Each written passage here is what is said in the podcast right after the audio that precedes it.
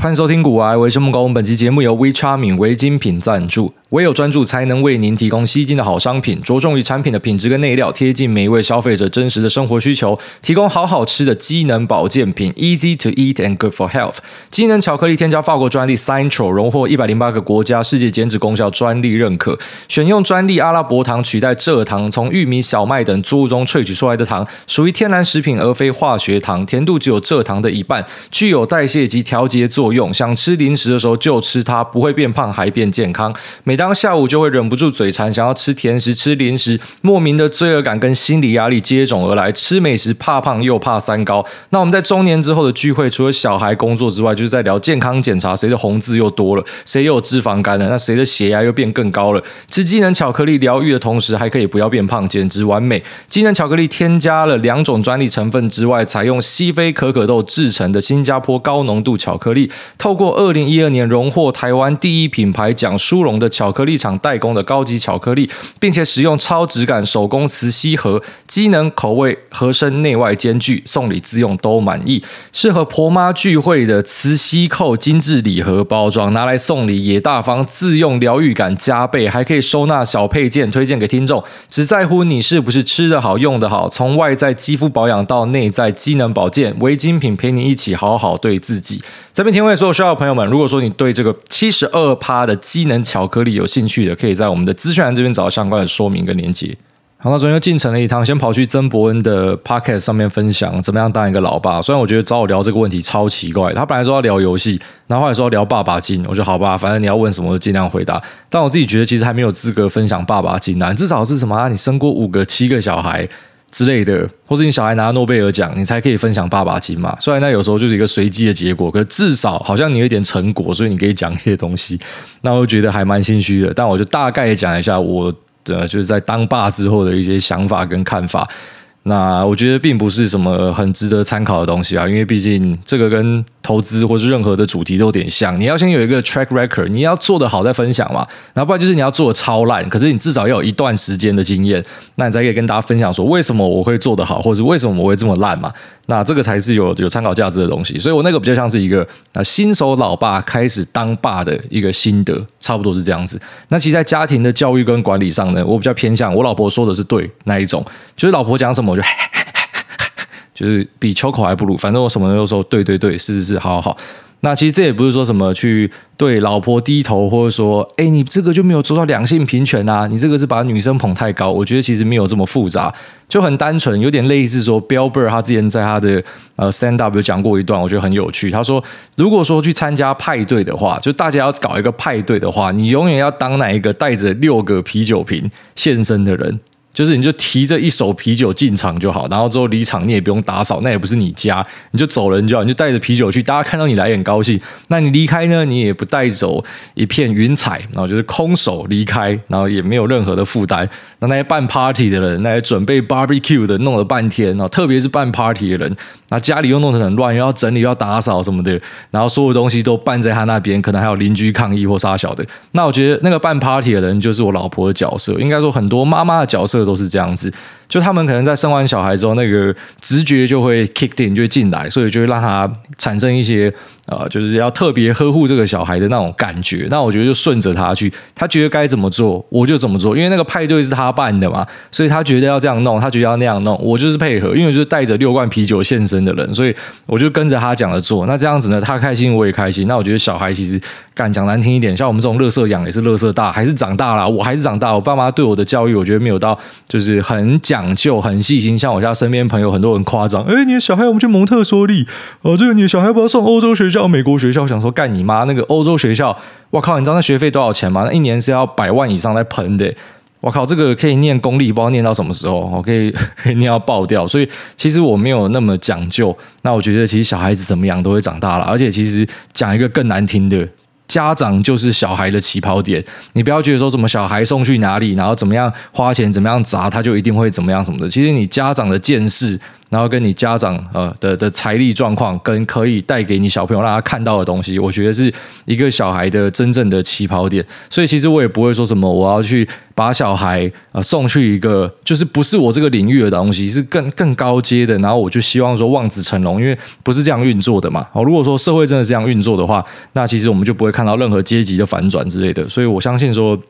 那对于小朋友来讲，就是你给他有一个安心的环境可以长大，他可以在念书的时候不会受到打扰。那他可以想做什么时候呢？哎，家里的人有余裕，好让他可以去学一点才艺或什么的。我觉得这就是你身为爸爸可以做的极限了啦，就没有必要说什么很哈扣。好，就算我真的很有钱，可是我也不可能去啊，就是你要学某个才艺，你要学钢琴，我就去找什么台湾最屌的钢琴老师。我觉得那个也没有必要啦。反正就是让你可以。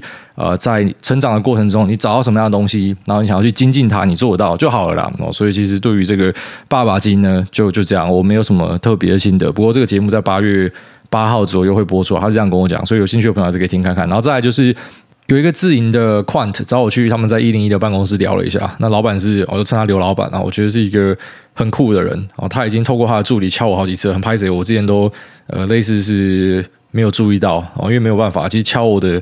资讯是还蛮多的，那也不是说什么啊大头症啊故意不理啊，就是因为那个资讯真的太多了，那时间又是有限的，所以呃，其实现在连讯息很多都没有机会看到，那就是很巧，就是刚好我又在台北去那个博恩的秀，然后看到他们又在说，哎，要不要来看一下？我就去了。好，那去到之后就感到非常的拍谢，因为人家嘛公司这么大一间，在一零一又又很高，办公室又很大，人又养很多，然后重点是老板这么猛还很客气，有时候你看到那一种就是。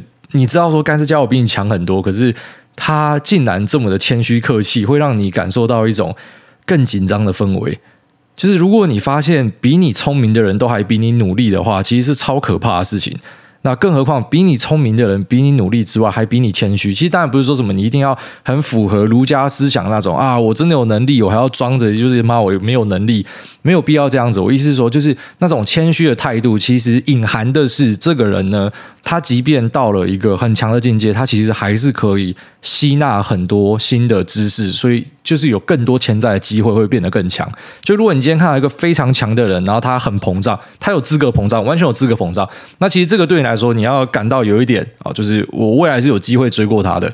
因为他差不多就到这了，然后他现在是很强没错，可他就不会再进步了，因为他已经觉得自己很满意了。他就算有在进步，也是一点点一点点。可是那一种就是，呃，你跟他聊天，然后他还会在那边干写下说你讲什么东西，明明你知道这家伙应该是比你强好几倍，结果他还在那边跟你做笔记啊，然后呃，就是所有的问题还是希望跟你请教或什么的。但我觉得这种人超可怕的。那我看到这个刘老板其实就是这样的一个人。那我稍微讲一下他们在在干嘛，这些呃。有些人会称为 high frequency 高频交易，或是我自己听下来，我觉得比较偏向 low latency 哦，就是低延迟交易，应该说都有啊，就是两个层面聚在一起。然后我们广义上把它称为是城市交易。好，那他们到底在做什么样的东西？那高频交易就比较像是他今天假设设定了一些交易条件跟讯号，那刷出来的标的会有一百只，他一百只都会下去 trade，那可能呃交易的周期是非常短的哦，这可能就是高频交易的一环。那 low latency 的部分，我自己觉得是关键哦。那它的做法就是说，举例来说，呃，比较土炮一点，就是你设机房设在离交易所比较近的地方哦。因为其实，在我们肉眼观察上，大家获得的报价时间是一模一样的。但是如果说你是用啊零点零几秒的维度去看的话，你有更强大的系统，那去盯的话呢，你就会发现啊，其实你距离交易所更近，或是你的设备是更好，你可以拿到更快的讯号。那在大家都观察到一个讯号产生，这个讯号可能是四九九大单，这个讯号可能是突破，可能是跌破，可能是呃某一条均线等等的。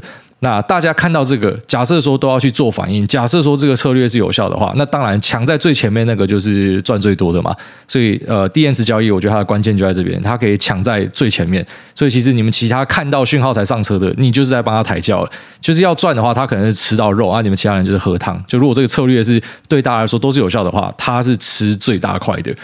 那我就好奇问说，盯这些价格跟成交量的变化，还有什么大单哦之外，那有没有办法去透过一些就是基本面的分析，那来达到呃量化交易的可能性？啊，那这个其实我之前听 C Money 的老板是讲说，是有办法做到哦，就是在台湾基本面的啊什么年营收增长啊，或是除权息的啊股利配多少啊什么的，就如果说你用很大量的。呃这个量体去刷的话，其实你可以找到一些规律啦。然后就这东西是有办法为你带来超额报酬的。那在刘老板这边也算是获得验证，他说应该是 OK 哈，应该是可以这样做，没错。只是他们自己比较没有偏向这样子做。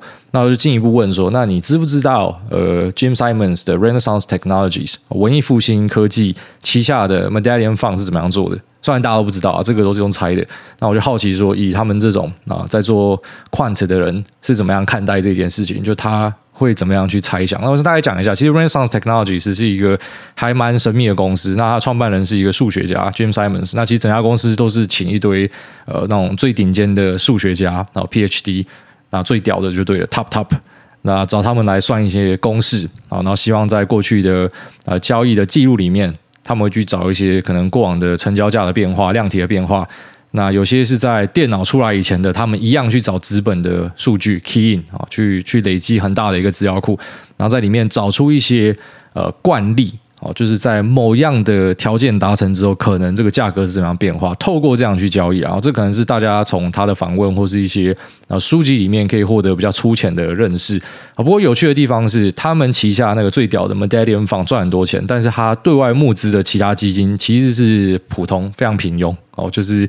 有时候甚至会大赔钱，然后打不赢大盘，所以就很好奇，是说为什么只有那一只基金这么屌？当然，可能就会产生两种说法，一个就是比较阴谋论的啊，那只基金是假的，它绩效是假的，或是可能像台湾一些去质疑呃一些什么老师的嘛，啊，那对账单都赚钱是因为你有 A、B 账号哦，就是你今天一个标的。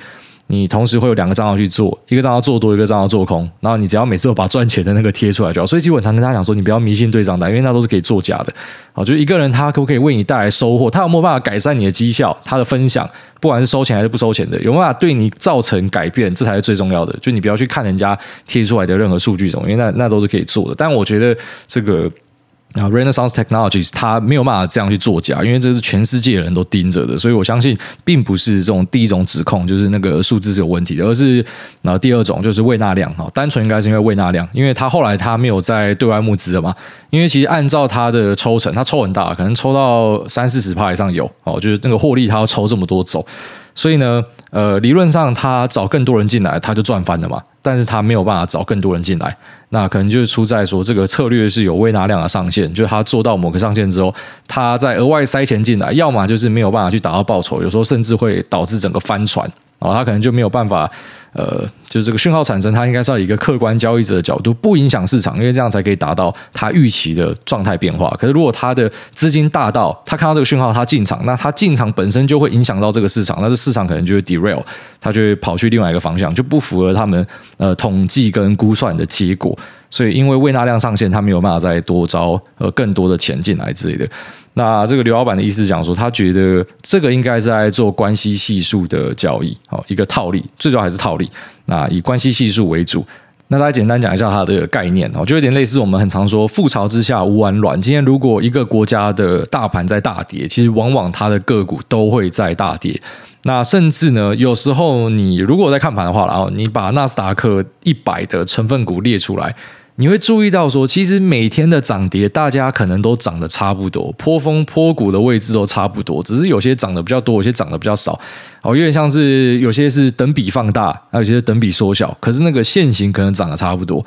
所以，如果说你注意到这个现象，你就会知道说，当今天可能某一个大科技在涨，其他人也会跟着涨，或是某一个车用，好像是特斯拉在大涨，那可能其他的呃车用相关的个股啊，有些会涨，有些会跌。假如说你可以找到这样子的规律的话，那理论上就可以推算出说，当特斯拉涨一点，其他人会涨几点。哦，就在惯例上是这样，这是有统计的支持。所以，如果今天特斯拉涨了这么多，可是那个该涨。对应点数的没有涨这么多，这可能就是做多。那有一个可能啊涨超过它该有对应点数，那可能就是做空。那当然，其实照他们这样交易下去，可能打个几百笔下去，有些会对，有些会错。可是大致上，就如果他的推算是正确的，他就是有办法啊赚到一些钱进来。那更进一步呢，甚至他不会只是在这个市场里面，好，可能全世界都有把特斯拉放进去的 ETF。那当今天特斯拉大涨的时候，可能有些会产生溢价，有些会产生折价。当这些价格有不对称的时候，可能都是一个可以套利的机会。那这当然你还要考虑很多东西啊，那就是扣掉税费、交易手续费什么的。那实际上有没有办法真的赚到钱哦？等等，反正有很多综合考量，没有那么简单。反正就透过电脑去处理这样子的东西，他觉得应该是在做类似的东西。所以其实整个学习下来，我觉得还蛮屌的。然后就是真的学到很多呃，不是我自己圈子的东西啊。但是其实这个刘老板也给我蛮多肯定啊。他意思讲说，你的这个做法呃，可以做得更优雅，而且其实长期来看。他是很谦虚啊，他说跟长期来看，你应该是会赢我们。那我是想说，不会啦，没有办法赢你们啦。就是我可能就是大盘好一些这样子，可能过去两年比较晒，因为压到了一些呃真的是超标的标的，所以呃过去两年翻很凶。然后今年呃也因为这些超标的标的可能回很多，所以今年有有受到一些打击。不过呃在最近美股这样疯狂涨，赶快回正了，然后股市又变更多了，所以确实啊，就长期交易有有它猛的地方在，然后就是可能呃。就是如果说你只是傻傻的抱大盘好，就算你只是傻傻的抱大盘，其实你就赢过大多数的基金。那如果说你的选股又是比大盘略好一些，其实你不要小看这个略好一些哦，这个略好一些可能就多个哦，就算不到十趴的百分比，可是长期来看哦，你在外加这个复利投入很可怕，它可以滚出来效果是很好的。那像他们这种，他其实做出来的这个绩效是更好，他只是太谦虚啊，他他应该可以赢过大盘数倍，只是问题是因为他们有很大量的交易手续费的产生，有这个税的问题啊，所以扣一扣呢，他可能就是赢过大盘十二十趴，好，还是非常好的绩效，但是同时呢，他就是花了很多的时间精力，然后也要养很多的人。但重点是他做得很快乐啦，所以其实我不会单纯的去讲说，呃，像有些去鼓吹被动投资者就会去酸这个主动投资者啊，你们做这么辛苦就这样。其实有时候是人家的兴趣之所在，他做那个做得很高兴，就像是钓鱼，你有什么要晒太阳，干嘛不要去全年买鱼就好了，就就很简单的道理。所以，呃，我是还蛮尊重，就是各种啊、大家。可以很很热心的去啊，可能分享自己的一些 know how，当然那种最机密的，你没有办法强迫人家跟你讲，他跟你讲他怎么样做，那大家互相呃切磋讨论，其实一个还蛮酷的体验呐。哦，所以在这个节目的开头，虽然哇聊一聊已经节目已经进入一半了，不过我觉得这是一个很很赞的分享，那可以让大家认识一下那这个城市交易的部分。然后虽然我可能讲的比较粗浅一点，也没有丢一些。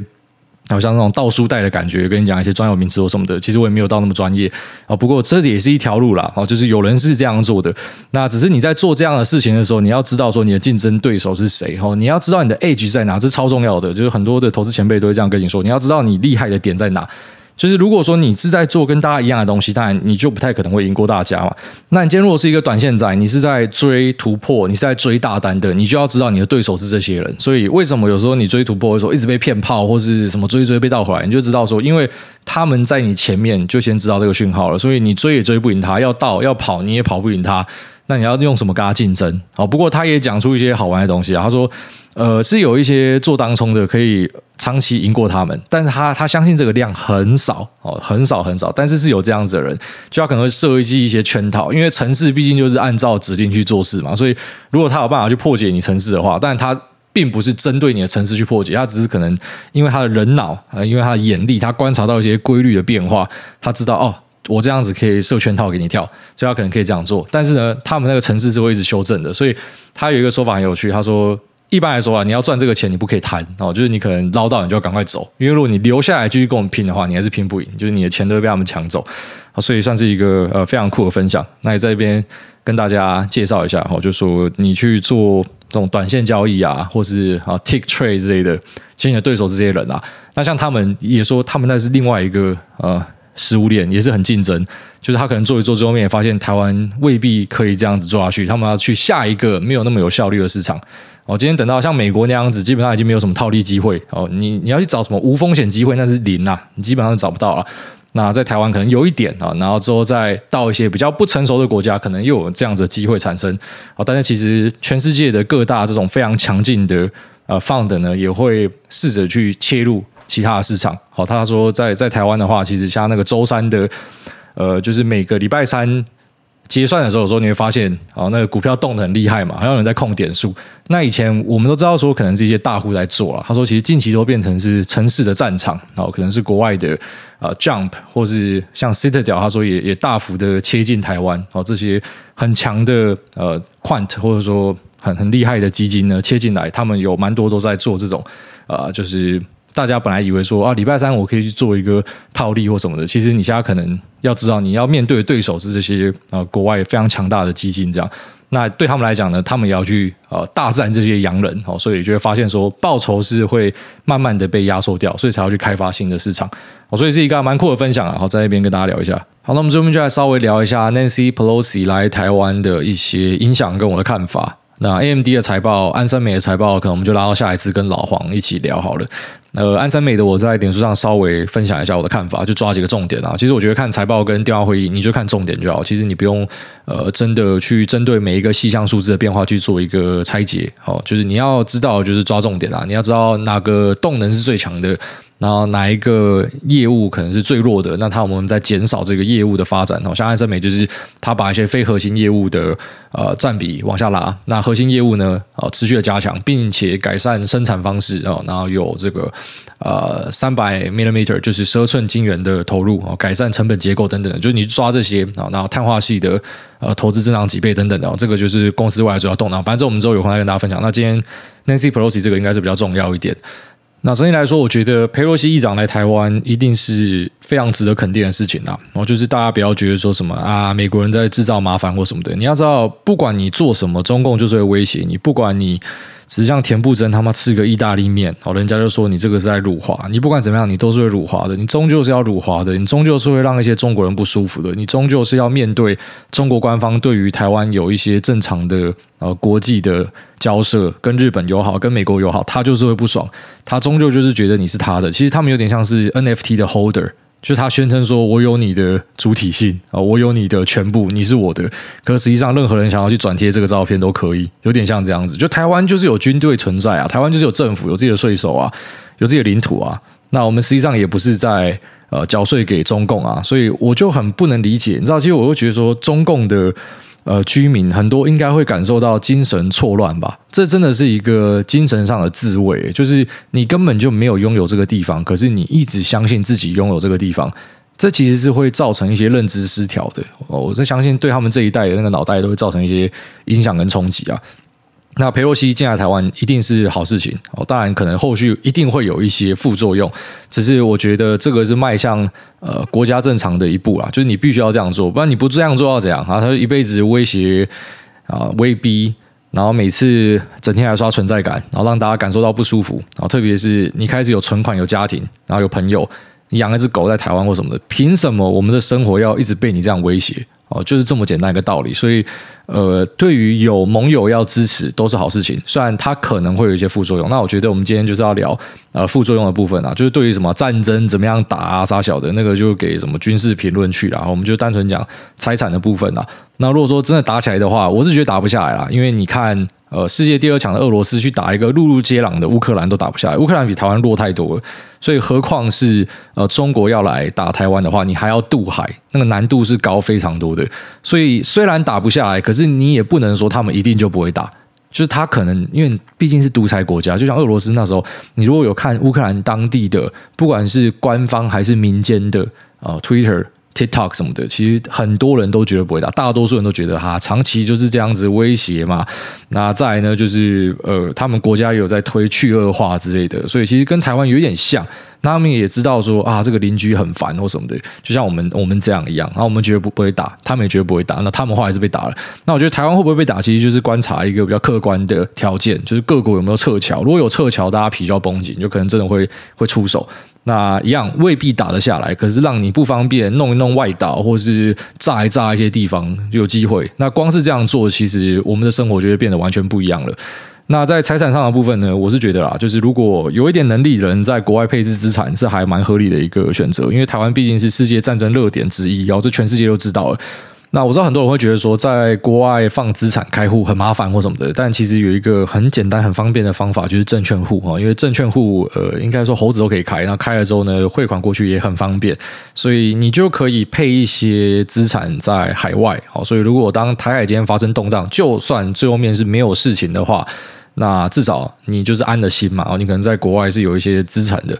那如果在台湾，呃，拥有资产的人该怎么办呢？哦，这个就比较困难一点啦。呃，后续的影响会怎么样，很难判断。首先，第一点，我们先讲比较实物面的啦，就是中共一定会去做各方面的制裁。所以如果大家呃，买股票是有买到在中国可替代性高的产业，要稍微注意一下。我们身边的一些研究员、分析师已经有开始在就各个，特别是中国内需产业去做分析，包含说像是食品、水泥、钢铁等等哦，就看他们有没有可能会被制裁的可能性。目前是已经动到食品业上面了，所以对大家。啊，特别是资产都在台湾的人，第一件事的影响就是你的啊持股有些可能会因此受到压抑跟打击。好，就看他们这个制裁会持续多久，以及啊是喊一喊还是是玩真的。那如果失去中国市场，其实对台湾的很多产业来说打击都很大。哦，你不得不承认的一点就是台湾跟中国的贸易依存度是真的很高。那这不要用政治色彩去解释啊，什么马英九的时候是怎么样啊，蔡英文的时候是怎么样啊，艾克法是怎么样，我们都先不讨论那样的东西。客观上来说，就是跟中国的啊这个依存度是很高，很多人是在赚中国的钱，好，所以要小心的就是中国它有自己可以去替代的东西，它就呃更优先会去动这些东西。那脑袋傻了，可能就会动一些像什么高阶半导体之类的，他自己没有办法做那样的晶片，然后他也来动这个。但我觉得应该不会一开始就就这样做。可如果战争爆发的话，那这样做也是还蛮合理的事情。就是那是一个尺度的问题啊，他一开始可能就先做最基本的，先弄一弄你，好让你不舒服这样。那如果说真的情势演变到比较严重一点的话，也不要觉得说他不可能去动什么高阶晶片，然后大家要呃回去什么史前时代，其实没有到这么夸张啦。因为成熟制程中国是可以自己做啦。啊，可能就是呃在接下来的一两年大家买不到 iPhone 就这样而已。好，那也不是说三星没有办法做，只是良率很低，好，所以可能。真的要转投三星的话，苹果转投三星的话，可能 iPhone 会变贵很多，就是通膨会再更严重。就台海打起来，我觉得应该就是肺炎的加强版，供应链会整个爆掉，然后通膨会变得非常的严重。但是我们老实讲，也不是不能解决的东西。很多人讲说台湾有细盾，所以代表不可能打，好，这个是一个很错误的认知。我觉得真的要避免战争，还是要。不停的武装自己，就是武装到整个他妈连牙齿都是干你娘镶镶铁的那一种哦，所以要要到这样的程度才可以去避免战争啊，而不是说什么去相信说啊，我们有台积电，他都不敢打哦，并不是这样的一个状况。那也不是有任何的企业是完全不能被取代的。你要知道说，像呃，我觉得肺炎就是一个很好的例子啊，就是有些很关键的供应链被卡到，他们还是可以去扶 second source 上来。或者说好，就是涨价，大家不方便一下。那可是呢，社会还是会继续运行，所以不要觉得说什么有一些高阶半导体在台湾，我们就绝对没有事情啊。你要有这样的一个认知。所以其实，在台湾的投资配置呢，都要把呃中国的隐忧考虑进去。只是可能台湾人已经很习惯了，像我就觉得非常习惯。那我们身边那种在外资圈的朋友就讲说，最近他们最热的话题就是，然后这些外资外资国外的人啊。那开始在问说，到底台湾会不会出事情？其实这个在我岳母的生活圈也是，因为我岳母这两天都一直跑来，就说，呃，是不是我们要先离开台湾？哈，因为呃，外面的朋友们都一直在讲说，台湾 is in trouble，我要要要出事情了。我是刚想说，还不用啦，我先继续玩啦。我们要要去 哪个饭店都是先去一去啊，因为呃，真的等到一些讯号出来的时候，我会把你们送出去啊。只是目前是还没有看到这样子的讯号。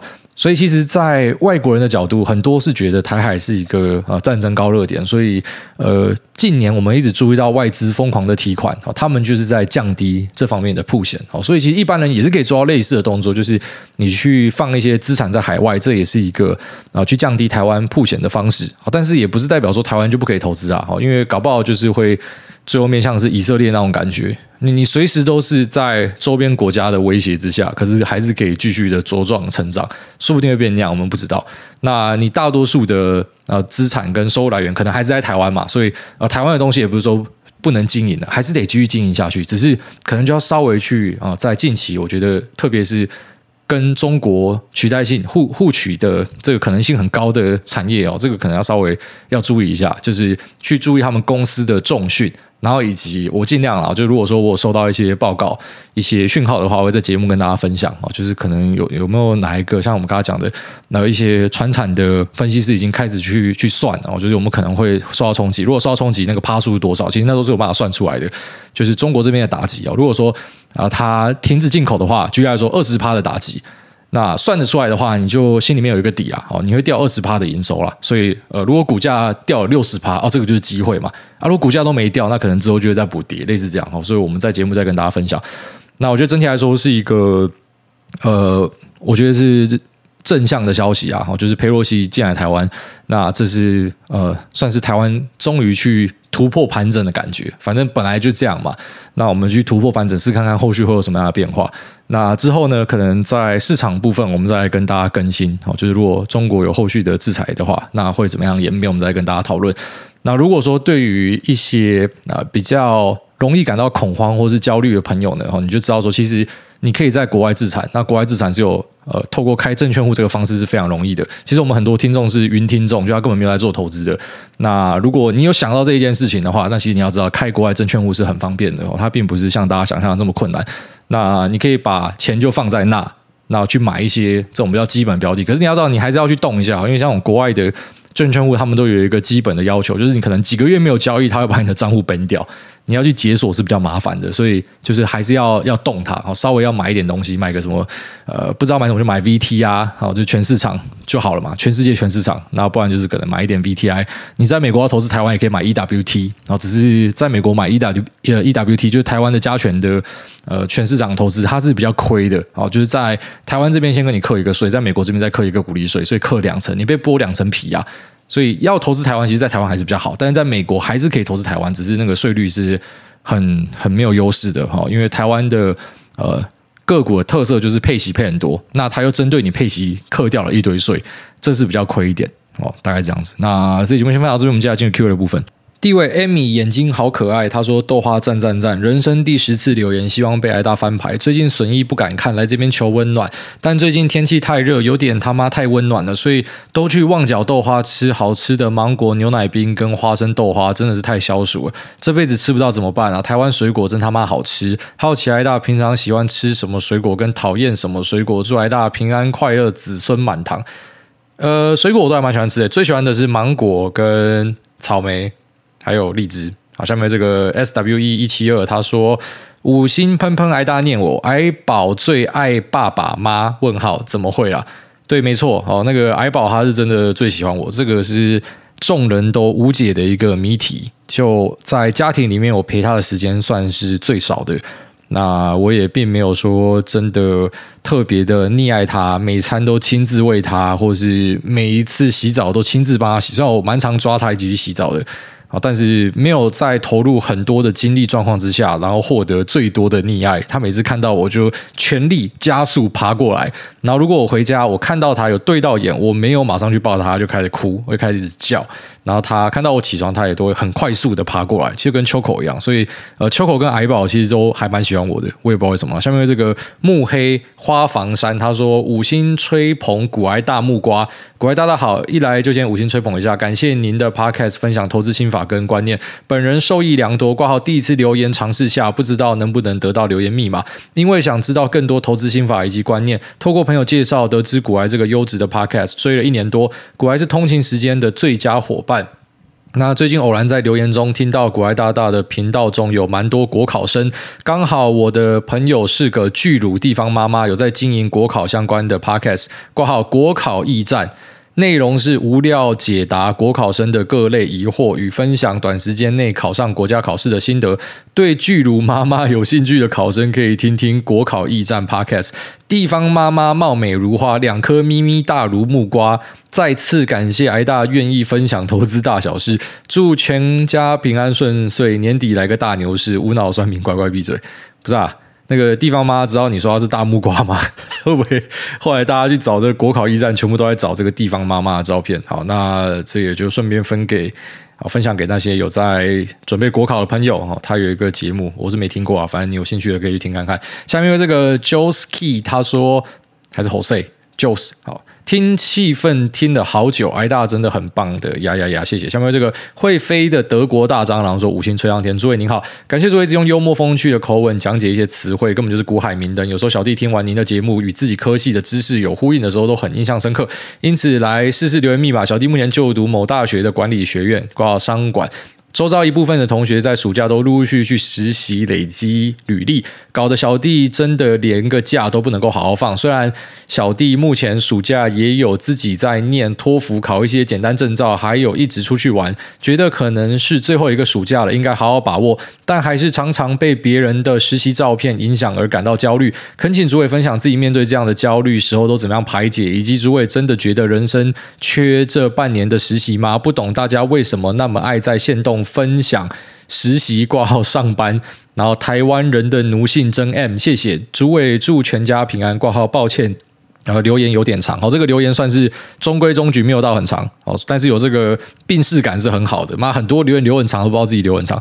那你说面对这种身边强劲竞争会怎么样？我帮我们跟大家提过，我觉得台湾是一个很有病的社会。哦，这个是我跟我老婆聊过，我才知道。我以前一直以为这是常态。就台湾，不管你要去应征什么样的工作，几乎都一堆人跟你抢。然后你不管要做什么样的产业，或者你不管想到什么样的东西，几乎都已经有人在弄了。当然，在全世界也会有这样的状况。可是，然后举例来说，在他们西班牙，就大家真的过得比较那种优雅呀，比较游手好闲，大家过得比较快乐一点哦，因为赚观光财嘛，这个真的是糖分哦。呃，气候好。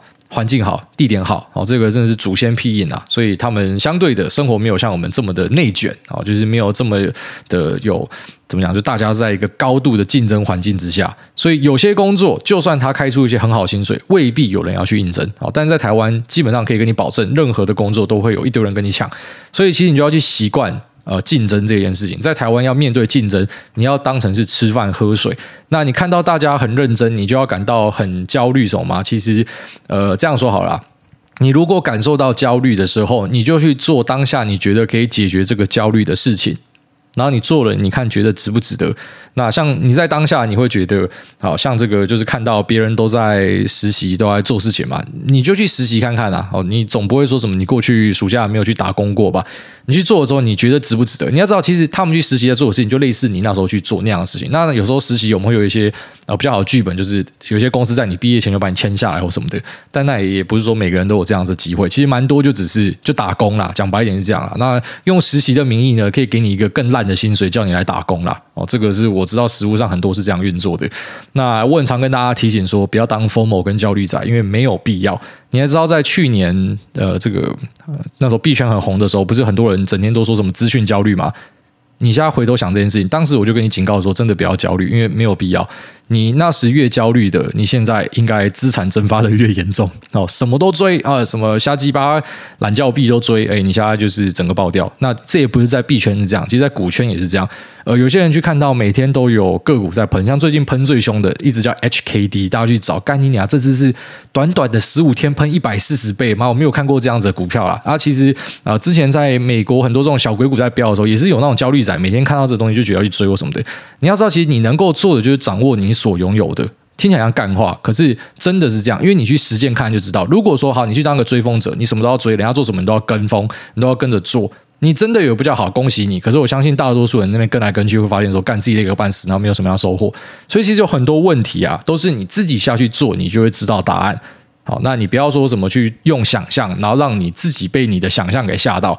就你想象说他们去实习然后会变很强，其实有时候真的不是这样，他只是去拿一个很烂的薪水，然后去打工，然后可能周边搞到心情不好，那你反而去外面体验生活的，你未必呃在这个成长的养分上会输给他。所以其实真的不要整天想去跟人家比较。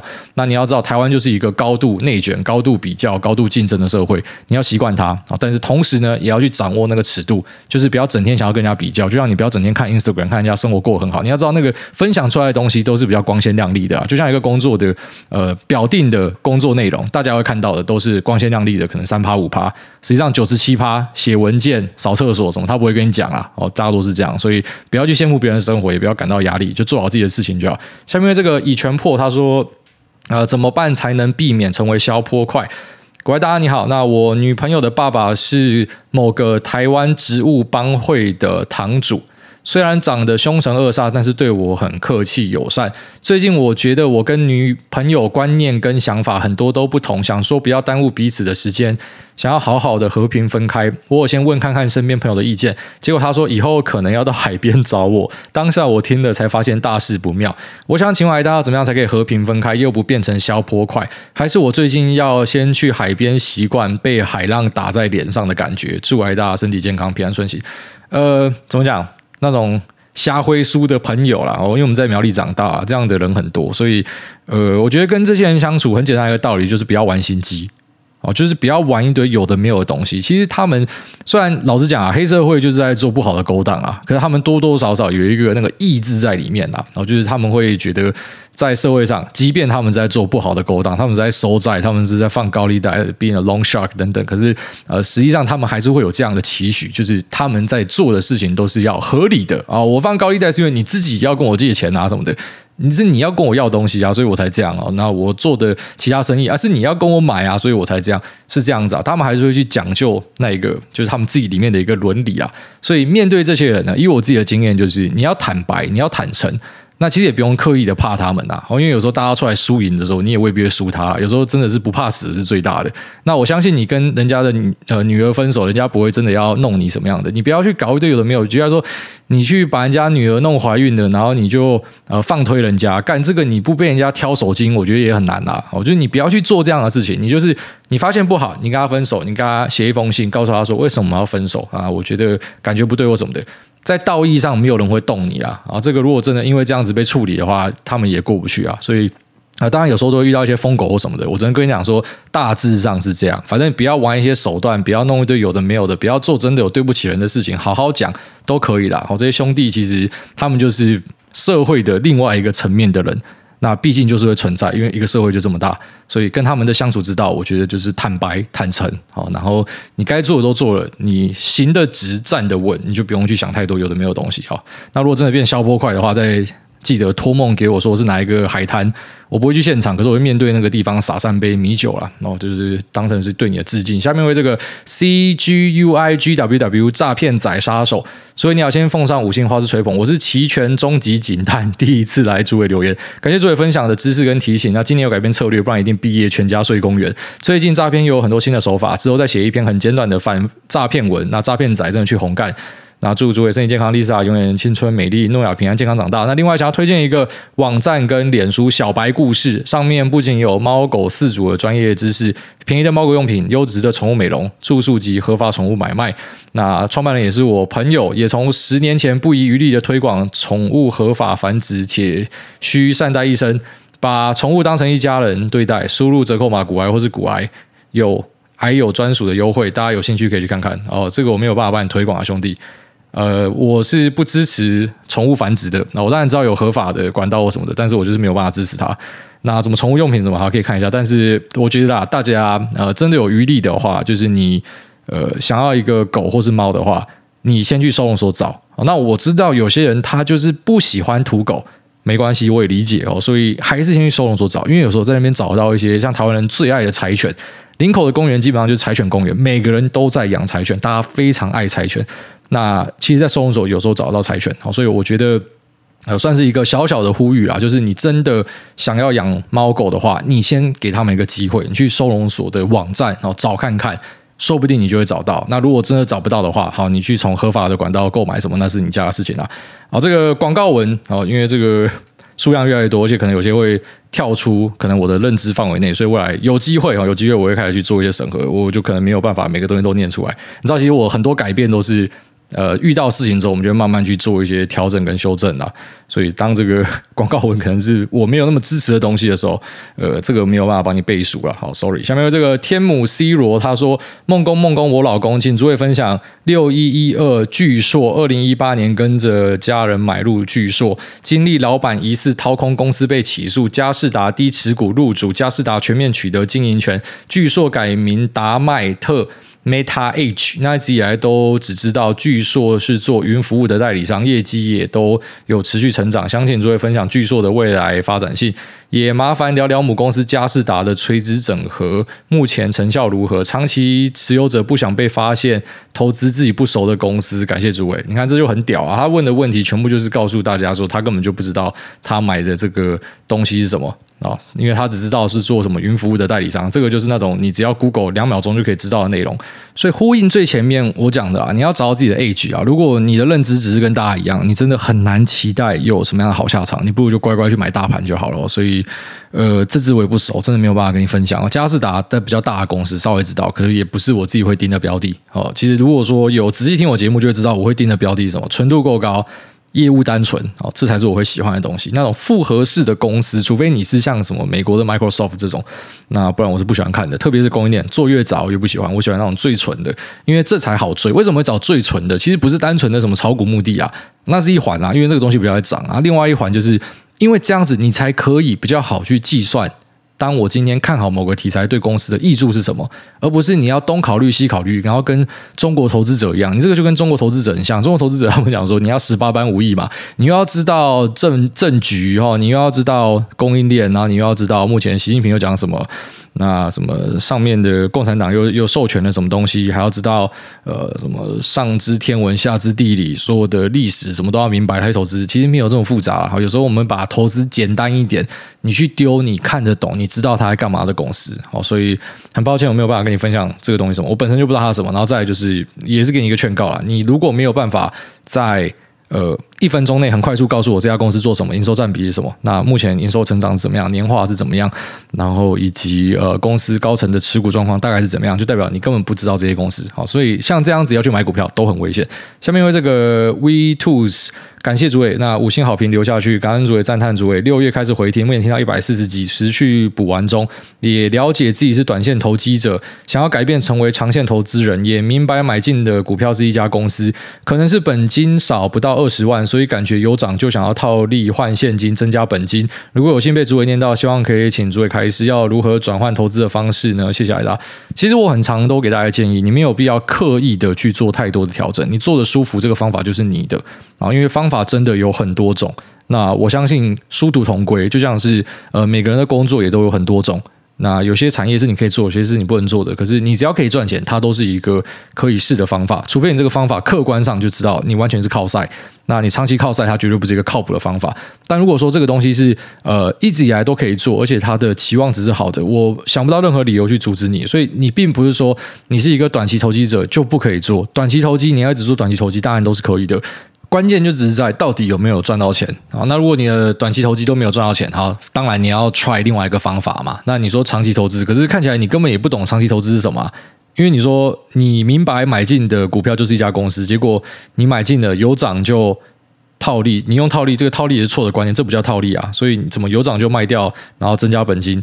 根本根本不是这样做的，就是你你完全是没有任何的呃基础的概念，所以其实这样做很危险。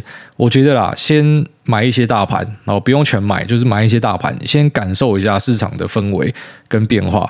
那在主动选股上呢，一定要知道自己在干嘛。那就算你是做短线投机，因为你没有写到你的短线投机到底是有赚还是没赚，有赚我觉得你可以继续啊。那你要去明白说，你看前面那个在做城市交易的，他们是怎么样？在竞争，那根本就是军武竞赛，就是大家把这件事情都很严肃。其实台湾投资人很大的一个问题是，真的是大多数人都以为自己在猜大小，然后你不知道你拿你的血汗钱进来面对的是什么样的对手。那如果说你是很明确知道这件事情，你应该会更小心，你应该不会在不知道一家公司是什么的状况之下就乱买。那你应该也会知道说，好，如果我真的就是不想要努力的话，那我要丢什么样的标的？那标的也很多嘛，ETF 这么多，有些 ETF 是不能丢的呢。然后像台湾的一些狗屎配息 ETF，干你妈的，溢价十趴，一堆人在买，这些全部都是脑残啊。但怎么讲，社会上就是有很多这样子的的白痴。其实就跟我朋友聊天聊到的，你知道他会讲说，他其实不太觉得财经需要有科普，因为就是要很多这种白痴进来，他们才赚得到钱。那种每次注意到大盘的成交量上来之后，啊。那一天特别好赚，为什么？因为就是很多散户进来送钱，他们根本不知道自己在干嘛，就是这样子。所以其实你的忽略、你的忽视，就是你赔钱的主要原因。很多人的问题都出在这。那你说转变方法或什么的，那重点是你这个方法你要先用心去做，而不是说哦，我现在在打短线的，我开始故意每个标的要报两个月，然后我这个就叫做转成长期投资。哦，这个只是形式上你去做这样的变化，可实质上你搞不好只是越赔越多。好，所以先认清自己。呃可以做的东西是什么？你到底有没有研究公司的一个动力？那你到底有没有一个好的 track record？你知道，其实有时候很现实的一点，大家不愿意点破你的是，不是啊？因为一堆人要收钱啊，他就知道你去跟他买他的东西或什么的，所以他当然要一直造梦给你，跟你讲说这个地方可以淘金啊，这个地方就是呃老西部啊什么的。但是我在这边就跟你讲实话了哈，简单来讲就是你没有办法在呃上面赚到钱的话，那你就应该要赶快去尝试新的方法，就不要在那边硬钻了，除非你真的非常有热忱。好，那我还是相信有朝一日你可以像李安那样子，就是可能蹲了很久，然后就大红大紫。可是我觉得其他的人呢，其实不要去蹉跎你的光阴，你可能先一部分丢大盘，至少你不会到头来什么东西都没有带走，然后钱赔光光。那一部分去主动投资，如果发现主动投资做得好，再加大，真的是这样子。因为我看到太多人真的都在问这种，呃，很明显你根本不知道自己在干嘛的。那你进来股票市场，你一定会被杀烂，那只是时间早晚的问题而已。下面为这个 Rich Who。Good job, man！梦工好，很感谢您无私的分享，财经投资等观念以及操作。说来汗颜，我在二零二零年三月去开证券户头的时候，被交易员推荐。到你的节目，当时我有听，但实在听不懂。还有你机关枪式的风格，我也很难消化。最重要的是 Q&A 的部分，总是有某些人留很无厘头的留言，我当时就划掉了，不想听。那可能当时心性跟智慧还不足，但你我的缘分也在当时就种下了，因为我还一直有在追踪。那直到最近三个月都在持续的听，那也成为我的精神粮食，实在是很棒。希望你继续做对的事，持续下去。但我实在很受不了来留言的某些人，很爱说一下七八干话跟幻想文。我实在听到都很想屌三字经，就是这些键盘侠整天躲在背后画虎烂最厉害，还是希望能够听到一些关于投资的 Q&A 为主。那希望来刷存在感的。拜托回去红干，不要来乱。最后祝梦工全家身体健康，财富不断。然后谢谢这个 Rich Who。但是其实我还蛮喜欢干话问题的，我特别喜欢回答感情问题，因为我觉得我们节目前面都在讲投资啊，所以呃，对于问题的。这个内容呢啊，我自己这样讲，我觉得那种完全没有做功课的问题是我最不喜欢的。那有做功课的投资问题呢，是啊往上一点。那做了一堆功课的，而且是来可以教我东西的 Q&A，这个大概从以前到现在不到十个，就是那种真的很厉害的，是。他一留言，他也不用写多，你知道，看这个人很屌，所以有切磋到这个是更好。然后再来就是一些呃闲话家常的留言，我也还蛮喜欢的，所以没关系啊，我们就是当成是调剂生活啦。因为我觉得其实大众媒体啊，大家不要真的把它想成是一个我可以在上面获得无上智慧的地方。你就连把巴菲特的著作拿回去狂 K K 到爆，你都没有办法成为巴菲特。其实我们真的要去承认一件事情，投资里面有很大的随机性，而且有些东西并不是说努力就一定会有回报。所以我们跟大家分享一些知识、一些工具，然后让大家可以去市场里面，希望你可以赚钱，希望你可以找到方法啊。但是有时候呢，我觉得陪伴的意味也蛮重的啦，就是大家一起分享一下，你知道，就是你自己如果面对熊市。有时候你是会有苦说不出的，但是有一个地方大家跟你一起面对，有些人还笑得出来，有些人很高兴说啊，可以捡便宜了，有些一直骂说早知道不要进股票市场。你去看这种大家的啊众生相，其实会产生很多新的想法。那我觉得没关系啊，好，反正就各种问题都可以问啦。那只是呢一些投资的问题，我建议还是要先做过功课啦。其实最好的状况就是你至少节目要先都听过再问问题，因为有些问的问题真的是呃都已经回答到不想要回答了，但是没有办法，因为我的制约就是反正大家问什么我都尽量的。回答大家，我就是一个这个引路人的角色啦，所以有些人说为什么我特别有耐心或什么，我觉得也不是啊，因为对我来讲就是反正我要把节目的时间凑满嘛，所以你问我问题我就答。那只是当然有些问题我比较不喜欢的啊，未来可能就会稍微跳过一下。假设问题真的太多的话，好，大家讲，那这期节目到这边就这样，拜。